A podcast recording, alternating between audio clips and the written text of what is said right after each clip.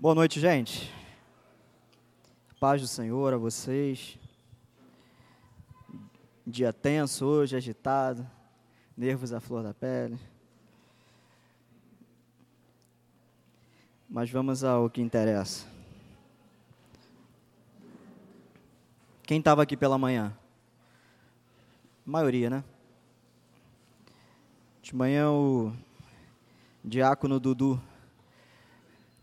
pregou sobre prioridades, família, alguns assuntos que já estavam na minha cabeça aqui nesse texto e vai ser proveitoso esse esse link aí com o que foi falado de manhã. Vou te pedir em primeiro lugar para você abrir a tua Bíblia no livro de Deuteronômio, no capítulo 6.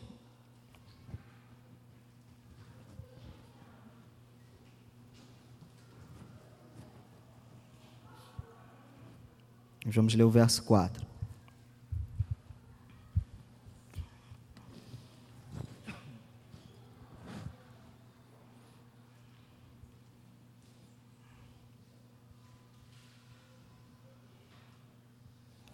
Todo mundo lá?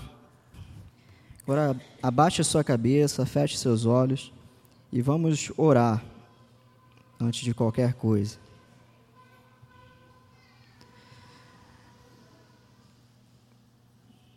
Esqueça um pouquinho a eleição, as coisas, as... não converse, não... preste atenção agora à palavra de Deus. É o momento da gente se desligar e, e prestar atenção nisso. Feche seus olhos, Senhor. Estamos aqui, Senhor, mais uma vez no dia de hoje reunidos, alguns pela primeira vez, alguns pela segunda vez, não importa. Estamos aqui, Senhor, reunidos porque nós temos esperança em Ti, Senhor. Sobre tudo e sobre todas as coisas, nós viemos aqui, Senhor, porque acreditamos que daqui desse lugar, não propriamente do lugar físico, mas desse ajuntamento, dessas pessoas que reunidas em Teu nome, Senhor, é, comungam da fé e ouvem da Tua palavra, nós esperamos que, é, ao chegarmos aqui, Senhor, nós sejamos alimentados pela Tua palavra. E assim, Senhor, é, que eu te peço que sejamos alimentados pela tua palavra nessa noite. Antes de tudo, que o Senhor perdoe os nossos pecados, Senhor. Que o Senhor perdoe as nossas falhas. O Senhor sabe, como conversava ontem com o pastor, quantas falhas que nós somos recorrentes, que nós lutamos anos e anos lutando contra defeitos, contra falhas, contra pecados. E não é aquilo que desejamos, mas lutamos e levantamos e caímos, levantamos e caímos. E o Senhor sempre é gracioso conosco, sempre nos mantém em teus braços, cuida de nós. Senhor, perdoa as nossas falhas, Senhor, que são tantas, Senhor. E todos aqui, Senhor, nós somos devedores a Ti, Senhor, somos transgressores, Pai. Limpa os nossos corações, Senhor. Acima de tudo, também eu te peço que o Teu Santo Espírito ilumine as nossas mentes e abra o nosso entendimento, Senhor, para que ao ouvirmos a tua palavra, Senhor, nós possamos entendê-la e colocá-la em prática, Senhor. O próprio Senhor falou que devemos colocar em prática, Senhor, as tuas palavras, Senhor. Senhor, se conosco nessa noite, aquieta os nossos corações, aquieta a nossa mente, Senhor, as nossas emoções. Talvez muitos aqui, Senhor, atravessando situações complicadas e de é, estado emocional abalado, estado físico abalado, doenças, Senhor. Que o Senhor, por graça e misericórdia, Senhor, amenize nesse momento. Possamos sair daqui, Senhor, com, o nosso homem interior, Senhor, é, alegre, avivado, Senhor, encorajado pela Tua palavra. Que o Senhor possa falar conosco, Senhor. É assim que eu oro, em nome de Jesus. Amém. Fique de pé só para a gente ler dois versículos. A continuação, você pode sentar. Ficar de pé só para você ter mais atenção, né? O respeito está no coração, mas a gente fica de pé, a gente presta mais atenção. Então vamos lá, Deuteronômio 6, verso 4 e 5. Ouve Israel, o Senhor, nosso Deus, é o único Senhor. Amarás, pois, o Senhor teu Deus de todo o teu coração, de toda a tua alma e de toda a tua força. Pode sentar. Eu quero expor com vocês esse texto do verso 4 até o verso 20. E eu vou dividir isso aqui por partes. Eu só quero fazer uma pequena introdução. Eu não gosto de ficar enchendo vocês de informações, mas eu preciso falar algumas informações aqui acerca do idioma que a Bíblia foi escrita. O Antigo Testamento foi escrito em hebraico, uma língua dificílima. E nessa época, então, era um hebraico antigo, diferente até do hebraico de hoje. Você for em Israel, o hebraico de Israel hoje é diferente desse aqui, tem muitas diferenças. Uma língua difícil, palavras que não têm tradução para outros idiomas. E lembrando de um dos pais da nossa igreja, é, se Deus escolheu esse idioma para revelar a sua vontade, devemos dar devida atenção para esse idioma, para que a gente possa entender com mais clareza o que ele quis dizer. Está agitado hoje, né? Então, eu quero dar algumas informações um pouco técnicas, mas é para você entender. A nossa tradução, a tradução que a igreja adotou, a revista Almeida e atualizada, ela é uma versão antiga, uma tradução de cerca de 150 anos atrás, que foi traduzido para o português de Portugal, que é diferente do nosso, e dali trouxe para o português brasileiro. E tem palavras aqui que você já deve ter encontrado na Bíblia que são palavras que você nunca viu na vida, né? Você tem que pegar o dicionário. E mesmo assim, algumas outras traduções mais contemporâneas, com linguajar mais acessível, de fácil entendimento, ainda falha por causa dessa dificuldade do hebraico. E eu vou explicar isso para vocês. Em primeiro lugar, esses dois versículos aqui, ouve Israel, Senhor teu Deus, esses dois que eu li, os judeus até hoje, eles têm isso como uma oração. Eles, duas vezes ao dia, eles leem isso, eles oram. Isso aqui em hebraico é Shema, Shema Israel, ouve Israel. É uma oração. Então, o primeiro ponto, só que eu quero explicar. Nós não somos israelenses, infelizmente, né? porque estaríamos num país muito melhor. Mas nós não somos israelenses, nós não somos judeus, nós não somos Israel de Deus, nós somos igreja de Cristo. Ainda que haja controvérsia, mas nós somos igreja de Cristo. Participantes das bênçãos espirituais, como Paulo fala em Romanos 11, participantes de quais bênçãos? Das bênçãos que foram prometidas a Israel a nação. Israel não reconheceu a Cristo como Messias, assim a salvação chegou aos gentios, que somos nós, moradores dos confins da terra, né, como fala lá em Atos, que isso ia alcançar os confins da terra. E nós somos participantes dessas promessas, somos participantes, pela graça, das alianças, somos participantes das bênçãos dos patriarcas, é, pela fé, Abraão é nosso pai. Nós somos participantes da lei, embora a lei não sirva para salvar ninguém, ela é um, um, um método, ou melhor, ela é um modelo de ética, de conduta a todos nós ainda hoje. É, não matarás, não furtarás, honrar teu pai e tua mãe. É, nós não fazemos isso ou devemos fazer isso para sermos salvos. Mas nós temos que olhar para isso como um modelo, como um guia de uma conduta que agrada a Deus nós também somos participantes de uma grande bênção que veio de Israel, o Messias. O Messias veio de Israel, filho de Davi. Então nós somos participantes, como igreja de Cristo, nós somos aqueles ramos que foram enxertados na oliveira Israel e nós participamos dessas bênçãos, embora não sejamos a nação de Israel. Por que eu estou falando isso? Porque esse texto foi destinado à nação de Israel. Mas o que nós podemos enquanto igreja de Cristo, aprendermos com esse texto, ou acharmos uma conexão, algo que fale a nós hoje. Então, é, os conceitos, as premissas, os valores, os ensinamentos do Antigo Testamento, eles têm muito valor para nós hoje. Alguns não vão se aplicar à igreja em sentido literal, ou sentido imediato. Por exemplo, Deus falou para Abraão: é, em ti serão numerosos, seus filhos serão numerosos, em ti serão benditas as nações. É, isso não se aplica a nós. É, onde pisar a planta do pé será abençoado, isso não se aplica a nós. Serão bênçãos específicas à pessoa de Abraão, mas que nos ensinam que obedecer faz bem, que Deus se agrada e Deus pode te fazer próspero em decorrência da tua obediência, mas não é uma, uma questão de causa e efeito. Foi com Abraão, foi para a pessoa dele. Mas o, o conceito por trás disso serve para nós.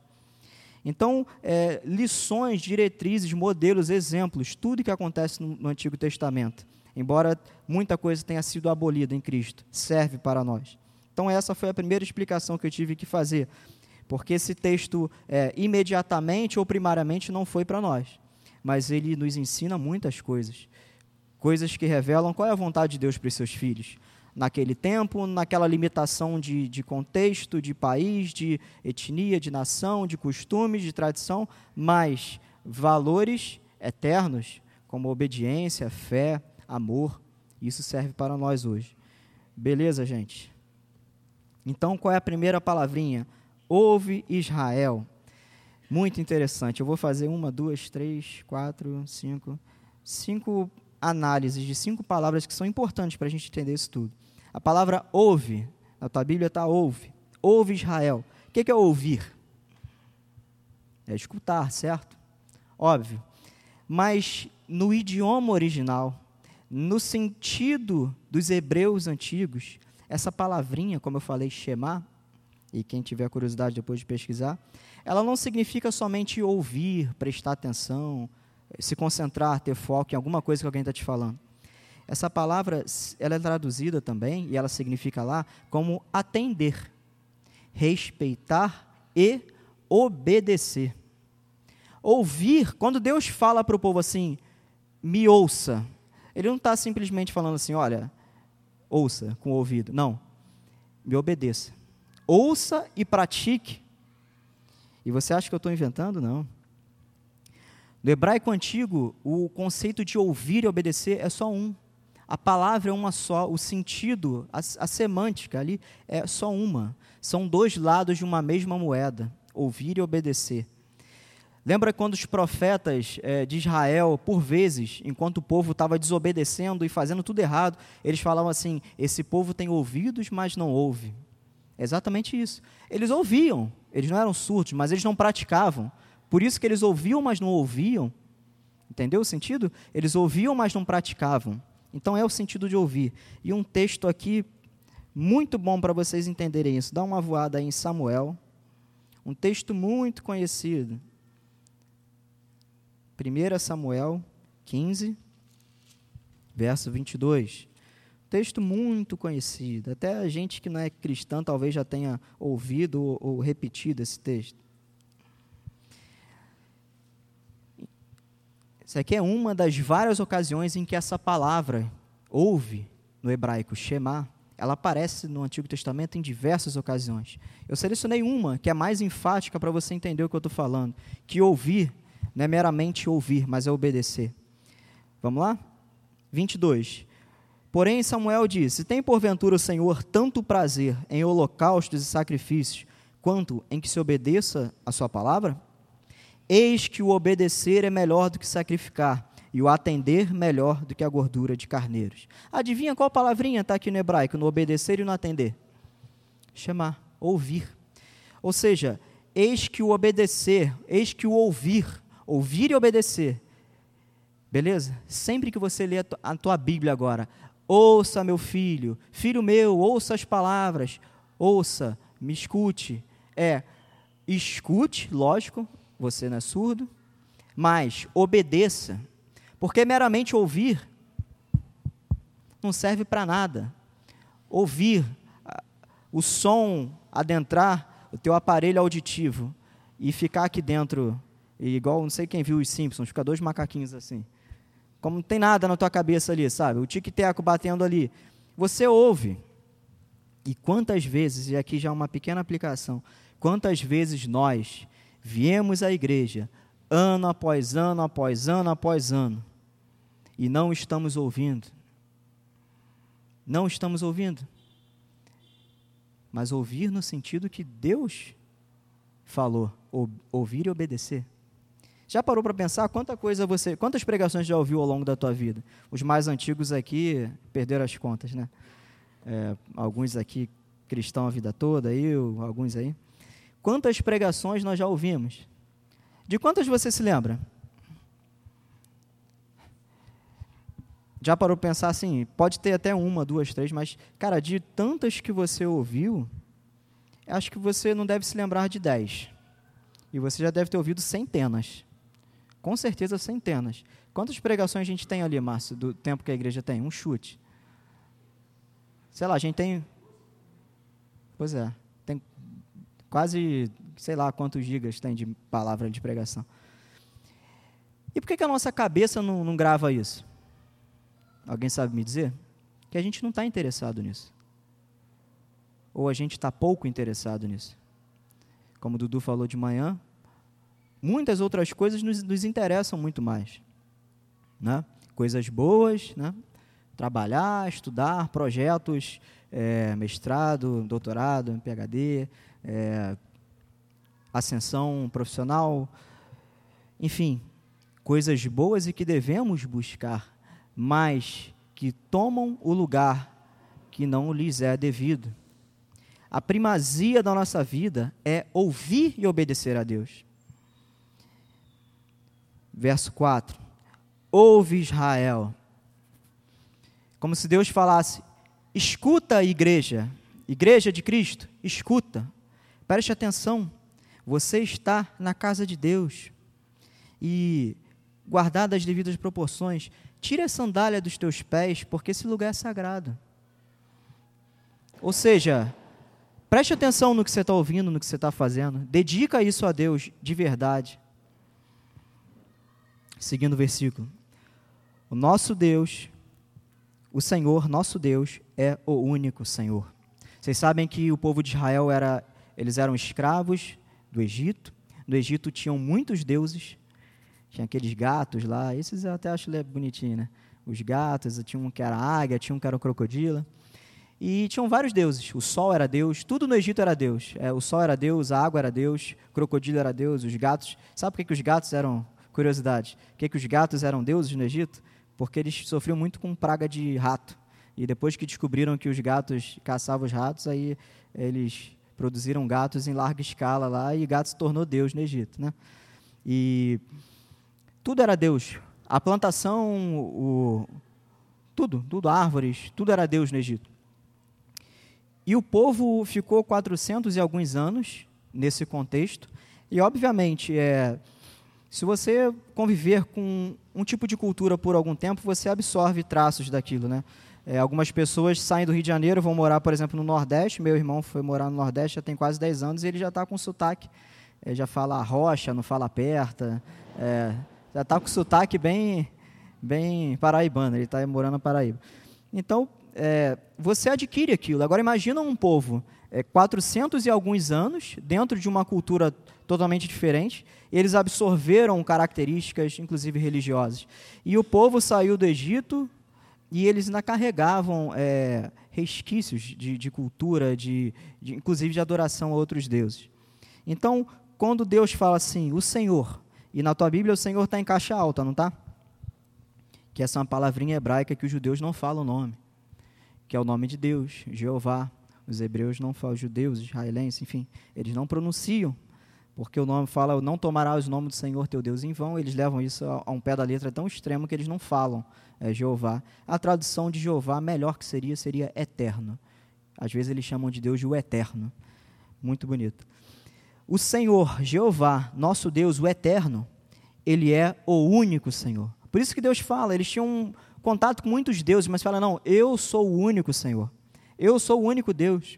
E Deus se apresentou a Moisés, lembra lá? Como criador de todas as coisas. É, nas pragas do Egito, ele se apresentou como poderoso sobre todos os outros deuses que o Egito é, acreditava que fossem deuses.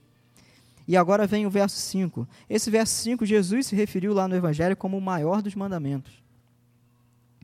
Diz assim: Amarás, pois, o Senhor, Javé, ou Jeová, teu Deus, de todo o teu coração, de toda a tua alma, de toda a tua força. Eu quero só explicar para vocês o que essas palavras significam no original, porque o, as traduções não ajudam. Amarás ao Senhor teu Deus. O que, que é amar? Não é meramente esse amor que a gente imagina. Dá uma olhadinha aí na tua Bíblia, aí, em Deuteronômio 7. Aqui está na minha página seguinte. Vamos ler do 6 ao 8, para você entender o que, que é amor. Diz assim, verso 6: Porque tu és povo santo ao Senhor teu Deus. O Senhor teu Deus te escolheu para que lhes fosseis o seu povo próprio, de todos os povos que há na terra. Não vos teve o Senhor afeição, nem vos escolheu porque fosseis mais numerosos do que qualquer povo, pois erais o menor de todos os povos, mas porque o Senhor vos amava e para guardar o juramento que fizera a vossos pais, o Senhor vos tirou com mão poderosa e vos resgatou da casa de servidão do poder de Faraó, rei do Egito. O Senhor escolheu a nação de Israel, é aquele país lá, não é? Não estou falando dessa geração que passou, não, aquele paísinho lá que a gente vê lá no mapa, que vive em guerra, que vivem tentando destruir, que a ONU vive impondo sanções covardes. Esse povo que morreram 6 milhões na Segunda Guerra Mundial, e foram perseguidos, e ao longo da história eles são igual massa de, de bolo, quanto mais bate, mais eles crescem, mais forte eles ficam. Esse povo é o povo escolhido pelo Senhor. Dentre todos os, dentre todos, todos os povos, eles foram escolhidos. Por quê? Porque a Bíblia diz, o próprio Senhor fala, que o Senhor os amou. E quando o Senhor os amou? Desde a eternidade. O Senhor vos amava. O Senhor demonstrou o amor dele por Israel, amando aquele povo antes do povo existir e já havia feito um juramento, uma promessa. Queria fazer daquele povo o seu povo, ia tirar eles da, da servidão, da escravidão. O amor de Deus é um amor eterno. Alguém consegue imaginar um amor eterno? Como eu falei, nós hoje somos participantes disso aqui. Igreja de Cristo, nós também fomos escolhidos, também fomos amados. O próprio Jesus fala que ele nos amou em primeiro lugar. Não fomos nós que amamos a ele, ele nos amou. Esse amor eterno de Deus, amor incondicional, amor que fez um Deus, criador disso tudo que a gente vê, dessa maravilha que é a criação. A criação é a maior obra-prima de Deus, é por causa dela que todos os homens são indesculpáveis. Ou seja, um homem não pode chegar e falar: Eu não acredito em Deus. Caramba, olha para a criação, olha para a nossa vida, para a vida humana, olha para a complexidade do corpo humano, como as coisas funcionam de uma forma tão perfeita, tão projetada, e o homem não consegue ver que isso foi criado por uma mente superior, que isso não veio ao léu, não veio do acaso, que foi projetado, que foi uma mente superior que fez. O Deus que fez isso tudo e mais, sustenta isso tudo, como eu falei né, ontem lá, é, Jesus falou lá em Mateus 6, é, para a gente não ficar ansioso por coisa alguma, porque se Deus cuida das aves dos céus e dos lírios do, dos campos, Ele não vai cuidar da gente, que somos seus filhos? Ou seja, a natureza ela funciona por, pela providência de Deus, sabe? Aquilo que a gente estudou lá na, na, no, na escolinha lá da cadeia alimentar, as coisas como, como a natureza vai caminhando pelas próprias pernas. Não, não é pelas próprias pernas, é pela providência de Deus. Deus não criou o mundo e deixou ele sozinho funcionando, como um software, né? Ele programou ali, pronto, agora vai funcionar sozinho. Não, ele é o um mantenedor. É ele que alimenta as aves do céu, é ele que alimenta, ele que faz chover, é ele que cuida do mundo ainda que o mundo seja atingido pelo nosso pecado, seja maculado. Portanto, o amor de Deus, esse, o Criador, ele, como Senhor disso tudo, ele se fez homem, homem como nós somos. Ele habitou entre nós, como diz João, cheio de graça e de verdade, revelando a glória do Pai. Ele se entregou por nós. Você já ouviu alguma declaração de amor maior do que essa? Você já viu em alguma religião um Deus que tenha descido, é, abdicado da sua divindade, entre aspas, se fez homem, ele conviveu com homens e ele morreu por esses homens? Qual a outra religião no mundo que um Deus se fez carne e morreu por quem não merecia. Você merecia? Eu não merecia. Nenhum de nós merecíamos. Isso é amor. E João fala lá: ninguém tem maior, maior amor do que esse, do que dar a vida em favor de seus amigos. Ninguém tem amor maior do que esse. Você pode pensar assim: eu morro pelo meu filho, sabe? Se eu estiver na rua e vier um pitbull solto, eu vou brigar com o pitbull, meu filho não vai ser mordido. É, beleza, eu acredito em você. Mas dar vida pelo teu filho é mole. Dá vida pelo aquele teu vizinho. Igual eu tenho um lá que fica correndo na minha cabeça lá de sete e meia da noite até as dez da noite, às vezes passa de dez. Dá vida para esse abençoado. Dá vida para o cara que você não conhece. Dá vida pelo Champinha, aquele estuprador lá de São Paulo. Dá vida por ele. Mas Jesus morreu por gente da laia dele. E, gente, sinceramente, eu não quero escandalizar vocês, mas diante de Deus, pecado é pecado. A gente aprende, né? Pecado, pecadinho, pecadão. Isso não existe, gente. Pecado é pecado, as consequências são diferentes. A Bíblia fala é, que pecados, tem pecados que são para a morte, aí é são outros 500, mas quem transgride um, um dos princípios da lei, transgride todos. Então, Deus olhou lá do alto e viu um bando de pecadores. Mas Ele amou, Ele amou. Você consegue entender isso? Eu, sinceramente, eu não consigo entender isso muito bem, não. Você olhar para um desgraçado, estuprador, assassino, facínora, e você entender que pessoas do tipo dele são pessoas que Deus é capaz de salvar assim, humanamente falando, a nossa justiça humana, a gente quer mais que ele morra, né? Eu estou sendo bem franco. Como humanos, né, a gente olha para um cara, o, que o que ele fez, ele merece a morte. Mas Deus amou pecadores. E diante de Deus, nós não somos tão diferentes desse tipo de gente. Esse é o amor. Deu para entender agora? Amarás o Senhor teu Deus. E fala aqui que Deus vos amou. O amor de Deus é um amor que ele é, ele é provado. Deus não ama da boca para fora. Deus não ama de palavras. O que, que Deus fez? Senhor vos tirou com mão poderosa. O amor de Deus ele é demonstrado, ele é revelado, ele se manifesta em feitos, em atos. E todo mundo sabe né, que amor é, não é, pelo menos eu sou adepto dessa concepção, amor não é um sentimento, amor é uma atitude, é uma disposição. É uma disposição, claro, que emocional, sim, sentimental, mas é uma disposição também de, de intelecto, de, de caráter, é, de moralidade, de vontade, de entrega, de negação a si próprio. Amor é mais atitude do que um mero sentimento, sabe? Do que aquela, aquele aperto no peito que você sente pela tua esposa, pelo teu marido. Não é meramente isso, ou não é somente isso. Amor é atitude. Amarás o Senhor teu Deus. Nós temos amado a Deus? Dessa forma. Porque Deus está pedindo para que o povo ame a Ele, dando exemplo do amor próprio dele pelo povo. Ou seja, a referência de amor é a de Deus para com o povo. Essa é a nossa referência de amor.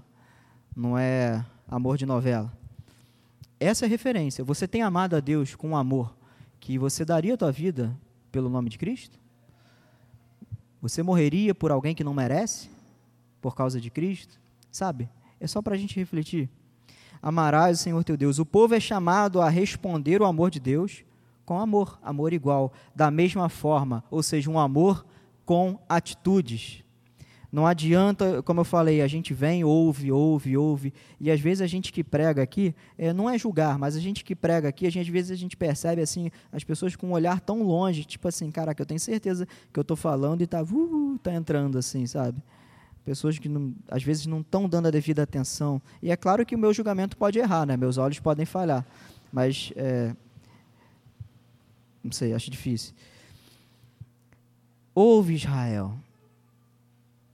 2018, alguns aqui com 20, 30 anos de igreja, às vezes as mesmas atitudes, os mesmos comportamentos, ou então a vida num ciclo, sabe? Altos e baixos, altos e baixos. É claro, a vida é feita de altos e baixos, mas sabe, uma inconstância na fé que não pode mais ser admitida.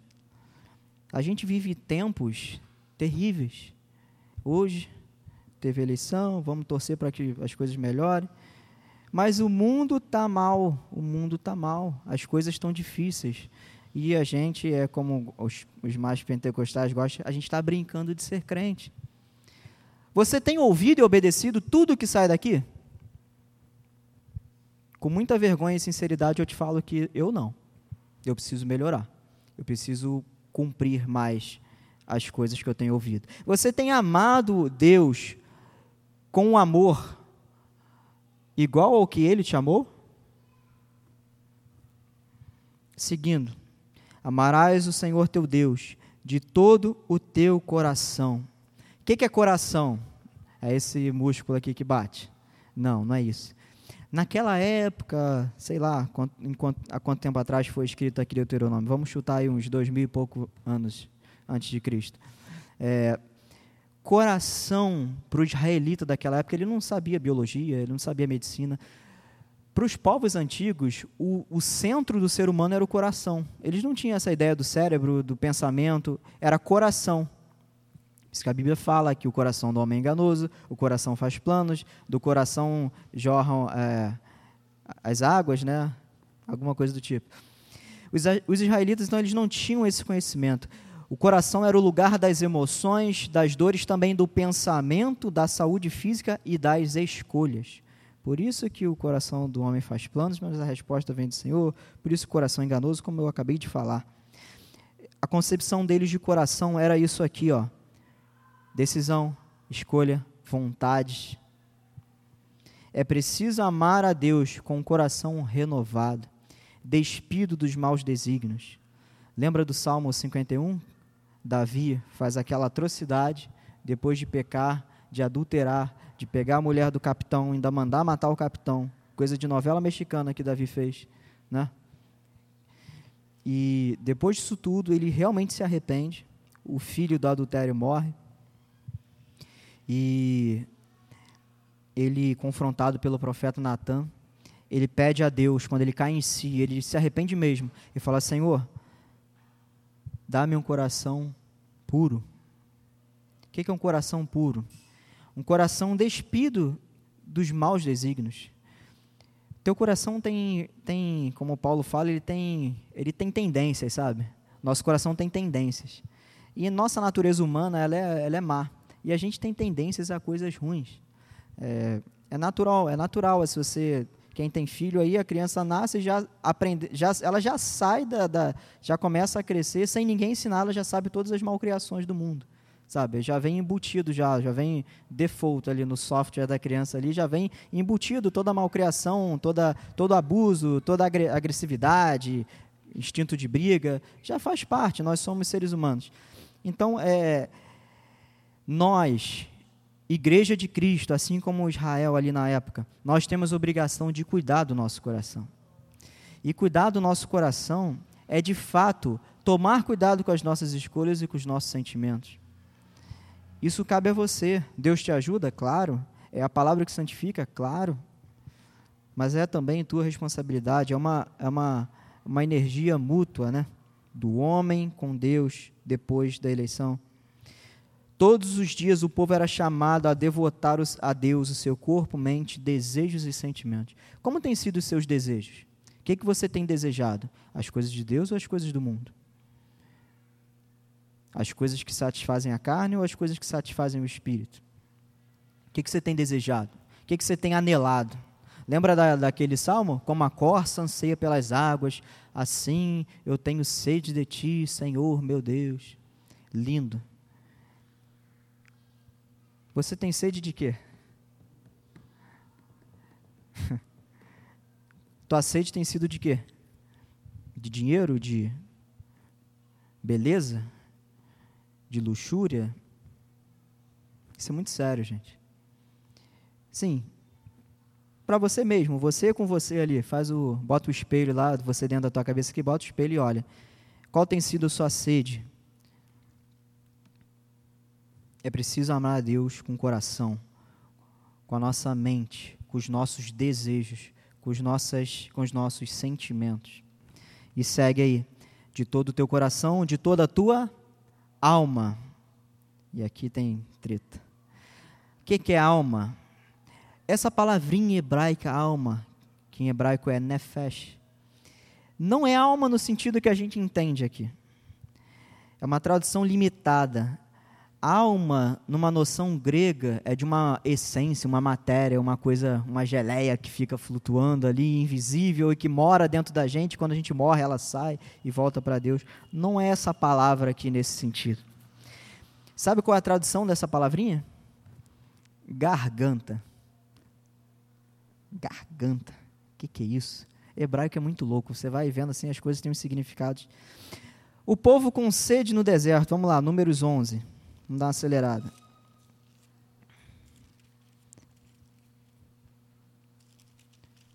Eu já dei um spoiler disso já quando eu falei da corça. Números 11, 6.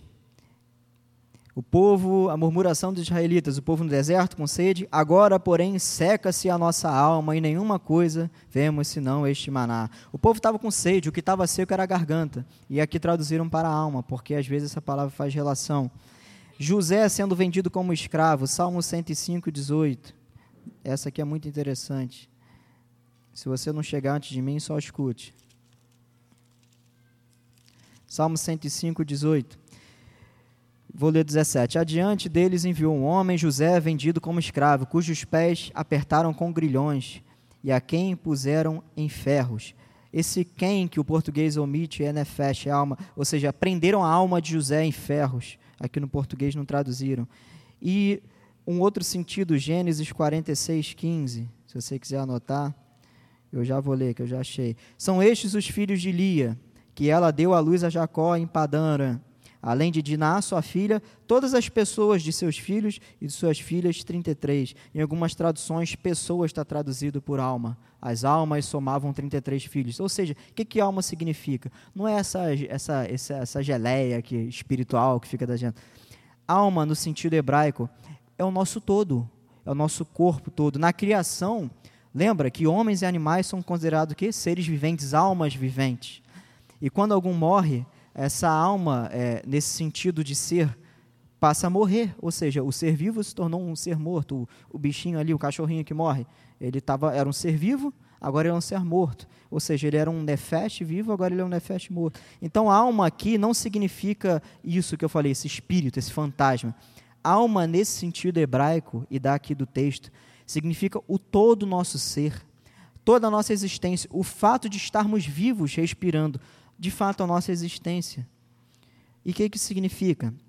Amar a Deus com toda a nossa existência, com todo o nosso ser, com tudo aquilo que envolve o fato de estarmos funcionando, a nossa máquina está funcionando.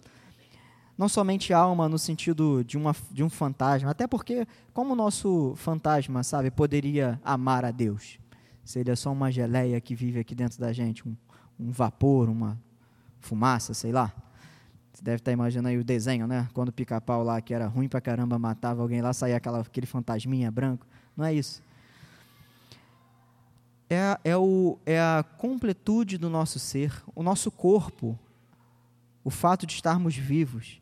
Ou seja, ame a Deus, primeiro, com os teus desejos, com os teus sentimentos, com as tuas vontades, o coração, com a tua, com o teu intelecto. Depois, ame a Deus com a tua alma, ou seja, ame a Deus com a tua existência. Ou seja, que a tua existência, o fato de você estar meramente vivo, ele seja para amar a Deus. Que seja o objetivo maior da tua vida, amar a Deus. E seguindo, no último, também amar a Deus de toda a tua força. Aqui é terrível. Gente, força não é essa palavra no original. Uma palavrinha hebraica chamada meod ela nunca foi usada no Antigo Testamento como força, só nesse texto. Uma palavrinha é um advérbio. Ela significa muito. Ela vem junto com outras palavras. Por exemplo, eu vou dar um exemplo. Quando Deus cria as coisas, ele fala que viu Deus que era bom. Legal? Todo mundo lembra? E no final, na sétima vez, Deus fala o quê? Que era muito bom. Ou seja, no texto vem essa palavrinha meode, antes do bom. Ou seja, o que era bom agora é muito bom.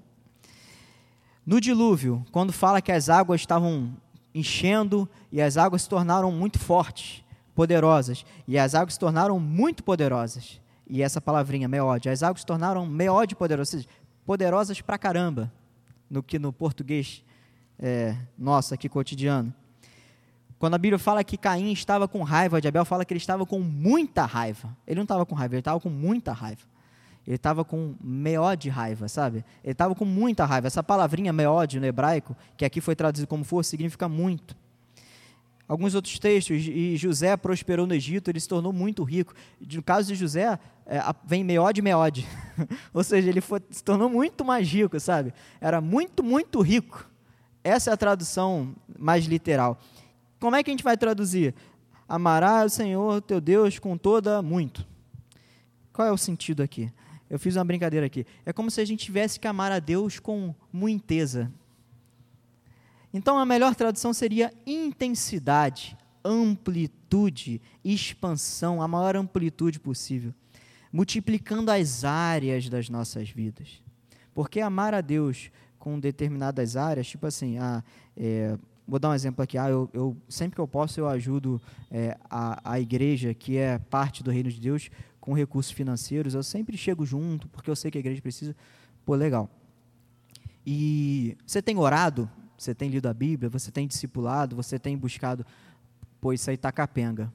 Então você está com uma área legal e outra área caída. Então é você amar a Deus com intensidade, com amplitude, com todas as áreas da sua vida e mais, também pode ser traduzido com todos os momentos da sua vida.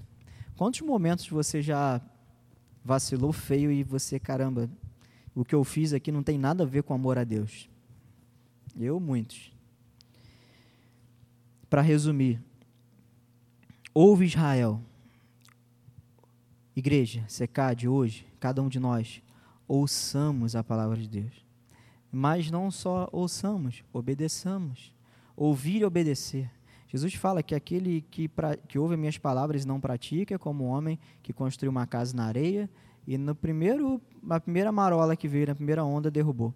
Agora, aquele que ouve as minhas palavras e as põe em prática, esse é como um homem que construiu uma casa sobre uma rocha. Ou seja, veio a tempestade, veio o, o, o, a ressaca do mar ali, as ondas bateram e a casa continuou de pé.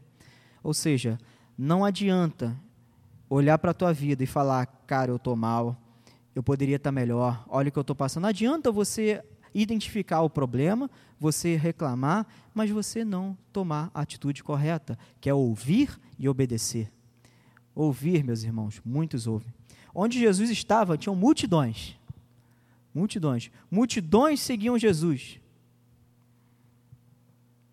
Mas quem estava com ele mesmo ali eram os doze e mais algumas outras centenas, porque tinham outros discípulos. Agora, daqueles, é, sei lá, alguns chutam em 5 mil homens, mulheres e crianças que, ele, que Jesus alimentou com cinco pães e dois peixinhos. Aquele povo todo ali. Estava com Jesus, mas não estava de verdade. Eles estavam ali, Jesus falou: vocês estão aqui por causa do pão que parece, por causa dos milagres que eu faço. Mas vocês não estão interessados em ouvir o, o que eu ouvir o que eu estou falando no sentido de ouvir e praticar. Vocês não estão interessados nisso. Imagina, será que isso não poderia fazer sentido para a gente hoje? Imagina, Deus falou, caramba, você está aqui, aqui a igreja tem, vai fazer nove anos ano que vem. E você já tem mais um tantos anos da tua vida cristã aí. Ou você tem menos, não importa. Imagina Deus virar para você e falar assim: você esse tempo todo está ouvindo, mas você não está obedecendo. Você está ouvindo, está ouvindo, algumas coisas se acertam, algumas se erram, mas eu, eu quero mais de você. Eu quero que você me ame com todo o teu coração, com todo o teu intelecto, com os teus desejos, com as tuas vontades, com os teus sentimentos. Eu quero que você me ame com o teu ser, com a tua existência, que a tua existência faça sentido em ser chamado por meu filho. Eu quero que você me ame com muiteza, como eu falei, com intensidade, um amor intens é, intenso. Seria triste diagnosticar que muitos de nós aqui temos ouvido e não colocado em prática. Ou seria não, é triste. Eu quero seguir o texto só para a gente terminar. E agora eu vou ler direto e fazendo algumas perguntas. Essa é a mensagem de Deus. Ouve Israel, o Senhor Yahvé, nosso Deus, é o único Senhor. O Eterno é o único Deus. O Eterno é o único Senhor. Amarás, pois, o Eterno, teu Deus, de todo o teu coração, de toda a tua alma, de toda a tua força. Isso tudo que eu acabei de explicar. Estas palavras que hoje te ordeno, leia aí comigo, verso 6. Te ordeno, estarão no teu coração. Tu as inculcarás a teus filhos e delas falarás assentado em tua casa e andando pelo caminho, ao deitar-se e ao levantar-se. Ou seja, é para isso ficar martelando na tua cabeça. É para você ensinar para os teus filhos. É para você falar. Por onde você está andando? Falar. Também as atarás como um sinal na tua mão e te serão por frontal entre os olhos, e as escreverás nos umbrais de tua casa, das tuas portas. Os judeus até hoje colocam na porta das casas dele o mezuzá, que é um símbolo, um, tipo um pergaminho assim pequenininho, que é referência a isso. Havendo-te, pois, o Senhor teu Deus introduzido na terra, que sob juramento prometeu aos teus pais, preste atenção, Abraão, Isaque e Jacó, te daria grandes e boas cidades que tu não edificaste.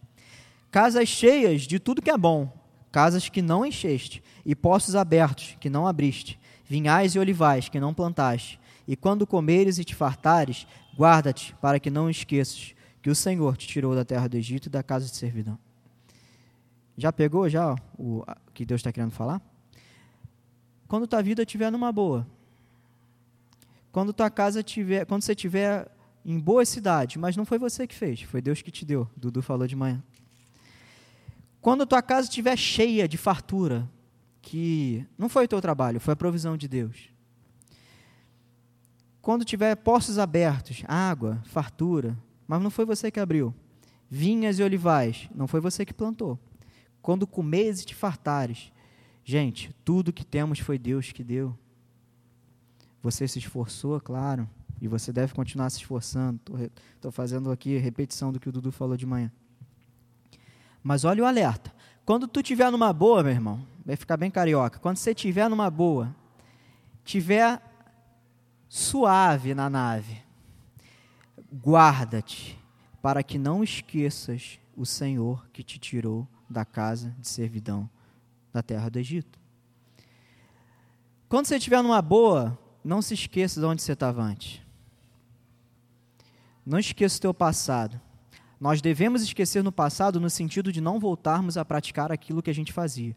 Mas devemos nos lembrar muito bem, e todo dia e toda hora, do nosso passado, no sentido de saber quem nós éramos, onde estávamos e o que Deus fez conosco. E o que Deus tem feito conosco.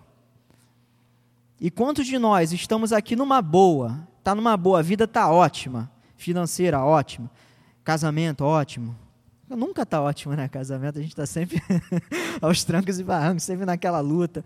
Normal, né? É, é, homem e mulher são coisas diferentes, é biologicamente diferente, e a gente está sempre né, é, em faíscas, né? A gente está sempre ali progredindo, né? E essa guerra, essa guerra vai, vai, vai tornando a gente é, mais maduros, né? Mais experientes, e a gente vai superando os problemas e e daqui a pouco o que era o problema já não é mais, aí vão vir outros, né? Que não tem fim, né? Então, assim, é, vida financeira, família, teus filhos, você está morando numa casa legal, você tem um bom emprego, e você, cara, eu não queria falar esse termo, mas eu não posso falar ele não. Mas você está isso e andando, sabe? Aquilo que o cachorro faz na rua. Você está isso e andando para Deus. Olha para dentro de você. Será que você não está fazendo isso? A tua vida já está tão boa, cara, que você não precisa nem mais de Deus. Você já conquistou tudo, que você queria. Você está com uma situação favorável. Guarda-te. E essa palavrinha no hebraico é se proteja. Seja vigilante. Se liga. Se liga. Para que não se esqueças. Meus irmãos, eu tenho certeza que se você esqueceu que tudo que você tem não foi você, foi Deus que te deu, e você se esquece do teu passado e você acha que hoje você é o rei da cocada preta, e você é o senhor da tua vida, não, eu tomo decisão, e nós somos assim em alguma medida, todos nós, a gente acorda, é, vou sair, ó, hoje, hoje tem que fazer isso, tal, parará, pá, tal, beleza, mas cara, cadê Deus? O que que Tiago falou? Senhor, se quiseres, vamos a tal cidade, se for da vontade de Deus, compramos aquilo, comemos aquilo, fazemos tais planos. A gente não tem mais colocado Deus na nossa vida. A gente tem vivido, e a gente gosta de meter o malho nos judeus, né? Tadinho, né? Ah, eles ficam lá naquele muro lá, assim, eles botam o kippah, eles deixam a barba, estão presos à lei e tal. Beleza, concordo contigo. Mas eles têm muito mais diligência no entendimento deles que é limitado, né, que eles não reconheceram a Jesus como Messias, eles ainda estão presos até ali. Isso foi obra de Deus para que a salvação chegasse até nós. Eles estão entorpecidos por obra de Deus. Eles naquela religiosidade talvez de muitos até vazia e mecânica, mas muitos, eu tenho certeza, que eu já pude conhecer ou falar, eles têm de fato essa vontade, esse desejo. Eles, isso que Paulo falou, que eles, o que eles buscaram, eles não alcançaram, mas eles buscam, sabe? E nós aqui, com o Messias que eles esperavam e não receberam, nós, nós o recebemos e recebemos o poder de sermos feitos filhos de Deus, segundo João fala. A gente vive como se Deus não existisse. O homem moderno vive como se Deus não existisse. Gente acorda, trabalha, toma café, toma banho, faz isso, corta cabelo.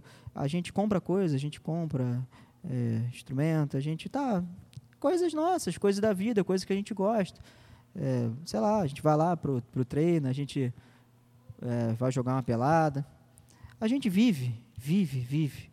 Mas será que nós temos ouvido obedecido e amado a Deus e o colocado em primazia, como o Dudu falou de manhã?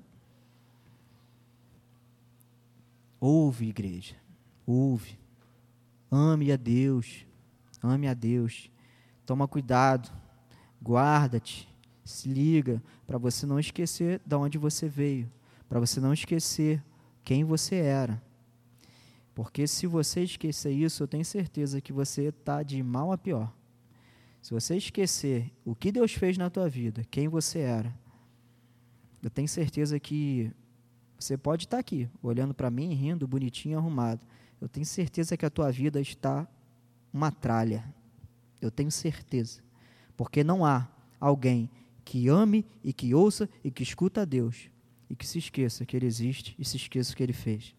Verso 13: O Senhor teu Deus temerás, a Ele servirás e pelo seu nome jurarás. Não seguirás outros deuses, nenhum dos deuses dos povos que houver à roda de ti, porque o Senhor teu Deus é Deus zeloso no meio de ti, para que a ira do Senhor teu Deus não se acenda contra ti e te destrua sobre a face da terra. Vivemos num mundo onde há muitos deuses. Lembra que eu falei do Egito? E quantos deuses tem hoje aí ao nosso redor? É, sei lá, talvez seja a riqueza, né? a, busca pela riqueza desenfreada é, um, é um, algo que se torna Deus na vida de pessoas, as pessoas vivem em função disso. É, sei, talvez beleza, tem gente que vive em busca da beleza, sim.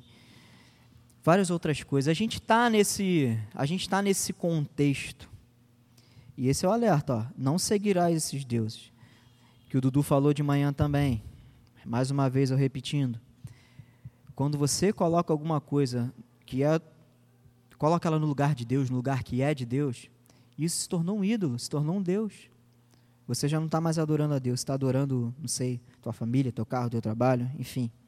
16: Não tentarás o Senhor teu Deus como tentaste em Massá. Foi aquele episódio que o povo estava com sede. Moisés, a gente está com sede. Você tirou a gente lá do Egito, que tinha água para caramba, para a gente ficar com sede aqui nesse deserto. Pô, assim não dá, assim não pode, aquela coisa toda. E Moisés fala: Senhor, o povo está aqui no meu ouvido. Ele, Moisés, vai lá na pedra lá, bate lá que vai sair água. Beleza. E o povo ali, segundo os relatos bíblicos, o povo é, falou assim: é, é, Por acaso o Senhor não está conosco? Então é isso que Deus está falando. Não tente o Senhor teu Deus. Não abre boquinha para falar besteira. Foi mais ou menos isso. Eu não estou com vocês? Eu tirei vocês de lá, eu não estou aqui com vocês? É isso. Diligentemente guardarás os mandamentos do Senhor. Você tem guardado os mandamentos do Senhor, teu Deus, os seus testemunhos e os estatutos que ele ordenou? 18. Farás o que é reto e bom aos olhos do Senhor, para que bem te suceda e entres e possuas a boa terra, a qual o Senhor, sob juramento, prometeu dar a teus pais, lançando todos os teus inimigos diante de ti, como o Senhor tem dito. Beleza, gente, eu quero resumir e ler o verso 20 para acabar. Isso que os judeus lá religiosamente oram de manhã e de noite, ouve Israel, Shema Israel, Adonai, tá? Beleza. Para a igreja de Cristo hoje, vamos ouvir e obedecer o que a gente de fato tem ouvido aqui. Que não entre só aqui, que você coloque em prática, meus irmãos. Senão, pô, me desculpa a franqueza, mas é hipocrisia. Não de vocês, eu não estou aqui, ó, estou aqui no alto falando, está todo mundo errado e eu sou bonitão. Não. Pelo contrário, é para todos nós. Não pode virar hipocrisia, gente. Hipocrisia. Outro dia, um grande teólogo falou que os, os momentos de louvor das igrejas é o momento de é o pico, é o ponto alto da hipocrisia do cristão, porque a gente costuma cantar coisa que a gente não vive. A gente canta aqui, a música é bonitinha, legal, pá, é, entrego a ti minha vida, tu és o rei da minha vida, tu és soberano, e a música está tá, tá tocando. E segunda-feira nós somos o soberano da nossa vida. Hipocrisia. Nós temos sido hipócritas, em alguma medida. Vamos nos tornar mais, no bom sentido, religiosos, melhor, mais piedosos, mais devotos. Vamos lutar contra os nossos desejos Vamos ouvir e obedecer a Deus. Como eu falei, não se esqueçam também de onde vocês vieram, gente. Não se esqueçam. Não se esqueçam disso. Para resumir, e aqui é. Parece que Deus dá o chute na canela aqui do pessoal. Verso 20. Quando teu filho, lá no futuro, te perguntar dizendo: o que, é que significa os testemunhos, os estatutos, os juízos que o Senhor nosso Deus vos ordenou? E aí, o que, é que tu vai falar para teu filho? se tu não está fazendo nada disso, se você não está praticando, se você não está dando exemplo, se você não está vivendo o que Deus está mandando, e aí, o que, que, você vai falar para teu filho? Por que, que Deus falou isso? Porque acho que filho né, é, o, é o bem maior né, que, que a gente tem. Né? Eu ainda, o filho, o meu filho ainda é felino, né? ainda não é ser humano. Né? Mas vocês aí, muitos aí, maioria que já tem filho. No futuro, quando teu filho estiver no mundo, gostando mais das coisas do mundo do que das coisas de Deus. E ele não tiver nem um pouco interessado pela igreja, pelas coisas da igreja, porque enquanto ele cresceu, ele viu você, ó, isso e andando, ou dando pouco valor, sabe? Porque se a criança vê que você dá pouco valor a uma coisa, ela vai entender que aquilo não é tão importante. Ou qualquer outra pessoa, não precisa ser uma criança. A questão da criança é porque a formação do caráter dela é na infância, né? Então, aquela formação do caráter, a solidificação dos valores, ainda que hajam casos de pessoas que criaram ali a criança certinha, certinha e depois degringolou. Aí já entra na questão da livre agência, mas a Bíblia fala que ensina a criança no caminho correto, e quando crescer não se desviará. Isso não é uma promessa. Isso aí é uma sabedoria, é uma, é uma constatação. É tipo assim, geralmente, quando você ensina certo, dá resultado. Isso não é a relação de causa e efeito, não é a verdade absoluta, porque as pessoas têm suas particularidades. E como eu falei, é, o cara pode ter ensinado o filho tudo certinho ali e depois ele falou assim: ah, beleza, eu sei isso tudo, mas eu não quero fazer isso não. É responsabilidade dele. Então não é uma promessa de Deus que você vai criar e ele vai seguir. Mas é uma sabedoria. O livro de Provérbios é uma sabedoria, é uma observação de um homem de Deus sábio e que ele falou: olha, eu tenho visto ao longo dos anos que quando você faz o negócio certo, dá certo é, uma constatação empírica, né? quase científica. Então, se teus filhos, esse é meu apelo nesse verso 20, se teus filhos, e vou mais além, teus amigos, as pessoas que estão ao teu redor, mas o texto fala dos filhos, aquele que você gerou, se ele está vendo que você dá nenhuma ou pouca importância às coisas de Deus, você acha que o futuro dele vai ser legal? Você acha que o futuro dele vai ser. Você vai poder chegar ao seu, à sua meia idade e falar assim: caraca, meu filho é crente, cara. Pô, meu filho é cristão, correto, honesto. Pô, tá na igreja, tá servindo a Deus, tá tocando, não sei, tá cantando, tá pregando. Tá, pô, meu filho entrou no sei, já pensou eu chegar com uns, sei lá, eu tô com 32, eu vou ter filho, até meu filho chegar aos 20 anos, eu vou estar tá com 60, né? Eu tô velho pra caramba. Até ainda não produzir, né? Filho. Então, assim, sei lá, chegar uns 60 anos assim, eu falo assim, caramba, pô, eu cortei um dobrado com meu filho, pô, ensinei, caraca, meu filho tá tocando guitarra igual o pai, tá no seminário, caraca, vai ser maior orgulho, não vai ser maior orgulho não para você? Falar assim, pô, teu, pô, Marquinhos já tá no terceiro dan, faixa preta, pô, tu vai sentir orgulho, ele seguiu aquilo que você, sabe? Estou dando exemplos aqui, assim, de coisas da vida. Mas mais do que isso, seria maior orgulho. Pô, meu filho se tornou um diácono da igreja, sabe? Uma autoridade na igreja, alguém que cuida do, da manutenção da igreja. Pô, meu filho se tornou um pastor. Pô, meu filho se tornou um missionário. Caraca, meu filho tá com a ideia, quer ser missionário lá na China. Imagina, Dudu. Duda chega assim, pai, ó, sinto que Deus me chamou para o campo missionário, estou estudando chinês e é para lá que eu vou. E aí? Dor e orgulho, né? Cara, sabe o que Deus está querendo dizer? Deus está querendo dizer assim, ó, vocês são tão cabeça dura, vocês são tão. Eu vou, vou usar uma licença poética, vou incorporar um pouco do pastor Jeff aqui. Vocês são tão bestas que vocês. e andam. Para a própria vida de vocês, vocês não estão nem aí. Pô, mas beleza, mas pensa no teu filho, sabe? Se, se para você não está fazendo a mínima diferença, se para você está indiferente, olhe para o futuro dos teus filhos. Sabe? Ah, para mim já deu, cansou. Ah, tanto faz como tanto fez. Vai no ritmo que dá, sirva a Deus. Vou fazer grandes esforços, né? Pensa no teu filho.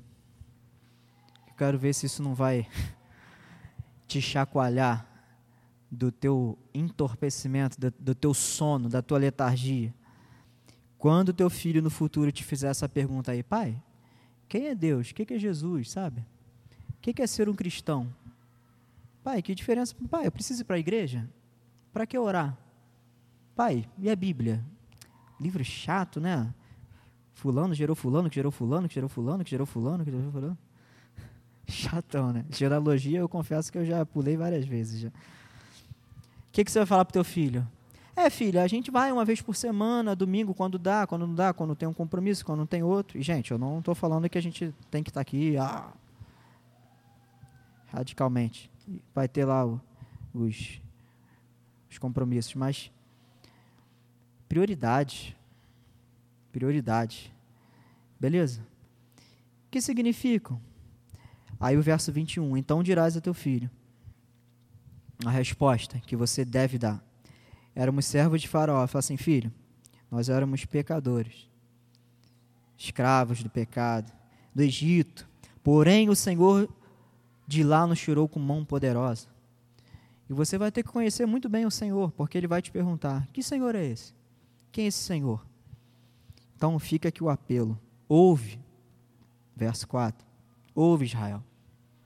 Ouve, igreja. Ouve. Chega de ouvir e nada acontecer. Chega, acabou, cara. 2018, o mundo está pipocando, as coisas estão aí. É, um vulcão de desgraça que a gente está vivendo, sei lá, acho que o pior momento da humanidade tal. Quase que eu falei uma palavra que o Jeff gosta aqui, né? Mas eu não posso. Mas está uma caca. Desculpa. E a gente está ali, né? Domingo, né? Domingo. Domingo é o dia do Senhor, né? Vamos lá, bota a roupa e tal. Faça um esforço. Faça um esforço a gente faz esforço para tantas coisas. Eu entrei numa, entrei num projeto. Eu, eu parei de comer doce, parei de beber refrigerante e estou fazendo exercício físico como um louco. E é junto com o treino lá da, da luta. Quero melhorar. Quero que quando meu filho nasce ele possa olhar para mim e, pô, meu pai é fortão, sabe? Tipo aquele qual é o nome daquele negócio? Aquele bonequinho Falcon, né? Falcon, né? Aquele no quartel, né? Lembro no quartel que tinha um tinha um tinha um cara no quartel que eu tenho amizade com ele até hoje. Ele foi meu, foi meu líder, ele era sargento. E o cara, ele era, tipo assim... Ele era, era um pouco mais do que a Carol, assim. Desculpa, tá, Carol? Sargento Wendel. Ele é da Polícia Rodoviária Federal hoje. Amigão ele. Ele é karateca, pegou faixa no Japão. O cara é sensacional. Exemplo, cara estudioso, gente boa demais. Não é, ele é católico, mas, cara, é um cara exemplo de vida, cara. E eu gosto daquele cara demais. Ele era um cotoco, assim, ele era fortão, cara. E a gente olhava para ele parecia um bonequinho do Comandos em Ação, né? Sabe, pô, a gente faz foco, né? Pô, vamos melhorar o Márcio aí. Perdeu 300 quilos aí, Márcio. Tá aí quase sumindo, a gente já está preocupado. Não é doença não, né? Aí, pô, a gente tem foco para tanta coisa, sabe? Estudo, juntar dinheiro. Pô, a, a Bia com juntar dinheiro é uma máquina, sabe? A gente tem foco com várias coisas, por que a gente não tem foco para as coisas de Deus, sabe? Cara, e é, e é difícil, é difícil não é? Você sair do pessoal da área do, do né, da educação física. É você, hábito, hábito, maus hábitos. Você sair do, do da bolha de um mau hábito para um bom hábito é uma dificuldade tremenda, sabe? está em casa lá, você quer mais ficar de bobeira, vendo Netflix. Não, vou lá pro chão. Quero, sabe? Mas vamos fazer. A gente tem foco para tantas coisas, né? E coisas assim que são legais. Legal, saúde, beleza. Cara, vai vir o, o, o 363 aqui, vai subir a calçada, vai te pegar distraído. Acabou, morreu. Cadê a saúde? Vai estar tá ali indo para o trabalho, assalto, lá do outro lado da Presidente Vaga. Veio, deu a bala perdida, tum. Caiu, acabou, acabou o Krav Maga, acabou, acabou tudo. Cadê a defesa contra a bala? Tem. Vem uma doença, assim, repentina. Acabou. Cadê a saúde? A amiga da Bia lá que faleceu, a Mariana. Cadê o dinheiro? Tinha condição maneira. Mas não foi suficiente para curar. Né? Que a gente acompanhou. E aí? E aí, gente? Fica esse apelo. Ouve. Pelo amor de Deus, gente, vamos mudar, vamos mudar, vamos fazer um esforço. Não é esforço no sentido de meritocracia, agora eu sou santarrão, não. Pelo contrário, não. Eu quero amar o Senhor, meu Deus, com todo o meu coração, com toda a minha alma, com todo o meu entendimento. E eu vou me esforçar por isso. Porque Ele me amou de uma forma que eu não tenho condições de amá-lo. Então eu vou fazer o meu máximo para ver se eu chego perto disso. Porque eu quero ter moral. Eu não posso falar essa palavra, que isso aqui é a palavra para rodinha de homem mesmo. Mas eu, eu quero ter moral, quero ter credencial. Não, está todo mundo imaginando, não vou falar isso de jeito nenhum, senão eu sou fulminado aqui. Eu quero ter moral para o meu filho olhar para mim e falar assim: meu papai é um servo de Deus. Eu quero ir à igreja, pô, vou, pai, vamos para a igreja? Vamos. Vamos ler a Bíblia? Vamos, vamos orar? Vamos. E depois que ele crescer, ele poder, de repente, chegar nesse púlpito aqui. O filho de algum de vocês aí que estão aqui. Você, de repente, imaginar, daqui a 30, 40, 50 anos, teu filho já vai estar tá com a tua idade, de repente você já morreu, ele está aqui pregando, você não vai nem saber. E ele ter o, o ele ter o orgulho de estar tá pregando e falar assim: meu pai foi exemplo para mim. Eu aprendi muito com meu pai desse texto aqui. Eu aprendi muito com a minha mãe sobre amar a Deus. Eu aprendi muito com a minha mãe sobre me dedicar a Deus. E eu quero hoje trazer para vocês essa palavra. Sabe, teu filho um dia, aqui, seja no púlpito ou seja na vida, ele ter o que falar de você como um referencial de Deus, do Evangelho, dos valores. Beleza? Se para você, se para você mesmo está fazendo diferença nenhuma, pelo menos pelos teus filhos, sacode a poeira do pé, toma vergonha na cara.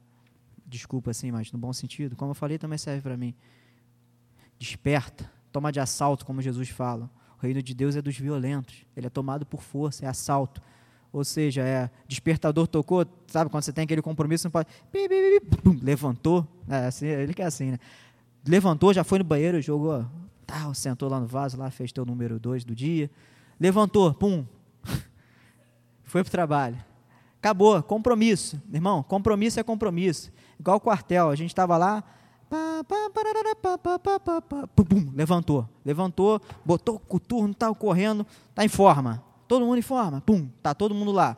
Senhores, tem um minuto para entrar em forma. Acabou. Não tem conversinha, não é para ficar rolando, não tem o soneca para tu apertar ali. Eu aperto soneca de 7 às 9. A Bia fica revoltada. Não tem soneca, acabou. Gente, ó, levantou, acabou. Vamos aproveitar o ensejo da, das eleições, sabe? O Brasil vai mudar, assim, mudou assim. Não estou fazendo campanha para ninguém, tá, gente? Pelo amor de Deus. Todo mundo sabe que eu não sou defensor de nenhum dos lados. assim, mas assim, eu tô o sentido do negócio. Vai mudar, o governo vai mudar, beleza? Vai mudar democracia, alternância de polaridade, beleza. Vai vir, um, vai vir uma outra proposta de governo agora. As coisas vão mudar. Beleza, aproveita, o, o já que está tudo em polvorosa, e acorda amanhã mais cedo. Abra a tua Bíblia, lê um salmo. Se você não souber o que orar, lê um salmo, ora um salmo. Sabia que os salmos são, também servem como oração? Lê lá, lê um salmo em forma de oração. Senhor, eu não sei nem orar direito, mas Senhor, é, sei lá, vem aqui, ó. Salmo, ó, vou te dar um, aqui um exemplo. Vem aqui no Salmo 146. Louva minha alma, Senhor. Louvarei o Senhor durante a minha vida. Cantarei louvores. O Senhor liberta, o Senhor abre os olhos, o Senhor transforma, o Senhor reina. Aleluia. Louvado seja o Senhor. Sabe? Lê um salmo. Pega um texto, vai estudar a Bíblia. Pô, aqui o Evangelho de João, maravilhoso, linguajar fácil para a gente. Pega uma Bíblia. Acorda mais cedo, faz isso. Dica, acorda mais cedo, toma meio copo de água com meio limão também, que faz bem também. Estou nesse vício aí agora. Não é verdade, né? Falam que era. Eu consultei nutricionista, né? Então, cara, muda teus hábitos. Faz uma, faz uma coisa radical, sabe? Radical, radical. Que o mundo, para destruir a tua família, eles estão fazendo de tudo. É radical. É radical, entendeu? O, o, o diabo, para querer te tirar da igreja, para querer plantar coisas no teu coração, tal, para querer te é, seduzir as coisas do mundo, ele é radical, ele chega de pé no peito. E a gente fica nessa. É, é, vamos mudar, vamos tentar. Não tenta, não, irmão, faz. Faz. Levanta da cama, desperta, joga na, cara, não sei, pede ajuda, tu não consegue sozinho. Eu falo assim, pô, me ajuda aí, vai vir um irmão, embora. Igual no quartel era assim, tá correndo lá, não tô aguentando, vinha um colega, bora, aí vai, tu continua. É assim. Sabe? Virilidade, gente. Beleza? Ouve, ouve. Acabou, acabou, acabou. Não, a gente não tem mais tempo. Olha para o mundo, cara, olha para o mundo. A gente não tem mais tempo para ficar de. É, é, hoje não, tá frio, choveu. E espirrei. É. Até espirrei. Ah, desculpa o termo. Ah, ih, mó caganeira de noite, não vou no culto não. Pô, passa na, na farmácia, toma o Imosec, cara. Milagroso. Vai pro culto. Leva teu filho. Pelo menos já que tá ruim para você, leva teu filho. Pô, cara, eu tô ruim aqui, vou sentar até perto do banheiro, sabe? Tá, mas Beleza, vem, vem no sacrifício. Não porque você vai se sacrificar para Deus, mas você vai se sacrificar porque você quer ser melhor, porque você quer amar mais a Deus, se esforçar. Amém, gente? Vamos ficar de pé. Senhor, nos ajuda, Senhor, a sermos melhores, Senhor. Nos ajuda, Senhor, de uma vez por todas, Pai, para a gente ouvir e obedecer, Senhor, colocar em prática, Senhor não temos mais tempo, Senhor, não é tempo mais, Senhor, da gente ficar de morosidade, de inércia, de lerdeza, Senhor. Não tem mais tempo para isso, Senhor. Nos ajuda, Senhor. Desperta a tua igreja, Senhor. Aviva a tua igreja, Senhor. Se tem alguém aqui desanimado a ponto de estar tá, é, desinteressado até pelo seu próprio bem-estar espiritual, mas que pelo menos que o Senhor lembre que eles têm filhos e que é, a, a sua geração, a sua posteridade vai precisar do exemplo deles, vai precisar conhecer o Senhor, vai precisar saber quem é o Senhor. Porque acho que ninguém é louco aqui de querer ver o filho no mundo, drogado, é, em homossexualismo, é, criminoso, ou alguém que simplesmente um agnóstico, um ateu. Ninguém aqui é louco, Senhor, a, a ponto de desejar isso para o filho. Todo mundo quer, quer que o filho seja um exemplo de cristão, mas quantos de nós, Senhor, não estamos dando esse exemplo? Que comece de nós, Senhor que a mudança comece de nós, Senhor. Nos ajuda, nos transforma. Como Davi falou, Senhor, dá-nos um coração puro, Senhor. Um espírito inabalável, Senhor. Dá-nos, Senhor, nos ajuda, Senhor. Que possamos guardar o nosso coração, possamos guardar as nossas vontades, os nossos ímpetos, Senhor. A nossa inclinação, Senhor. As nossas aspirações, os nossos anseios, Senhor. Tudo aquilo, Pai, que, que nos impulsiona, Senhor. Às vezes nós, quando vemos, já estamos emaranhados em coisas que não deveríamos, Senhor, porque é o nosso impulso, nosso ímpeto, a nossa carne se joga, Senhor, certas coisas. Nos ajuda, Senhor, a nos controlarmos, que possamos ter a mesma força que temos, Senhor, para tantas outras coisas, possamos ter força para, como Paulo diz, esmurrar o nosso corpo, se preciso for, como Jesus falou metaforicamente, que é melhor perder um olho e entrar no céu, perder uma mão e entrar no céu, que possamos ter a coragem e a força de que, se preciso for, machucarmos o nosso ego e machucarmos as nossas vontades, as nossas paixões, para que possamos te obedecer, Senhor.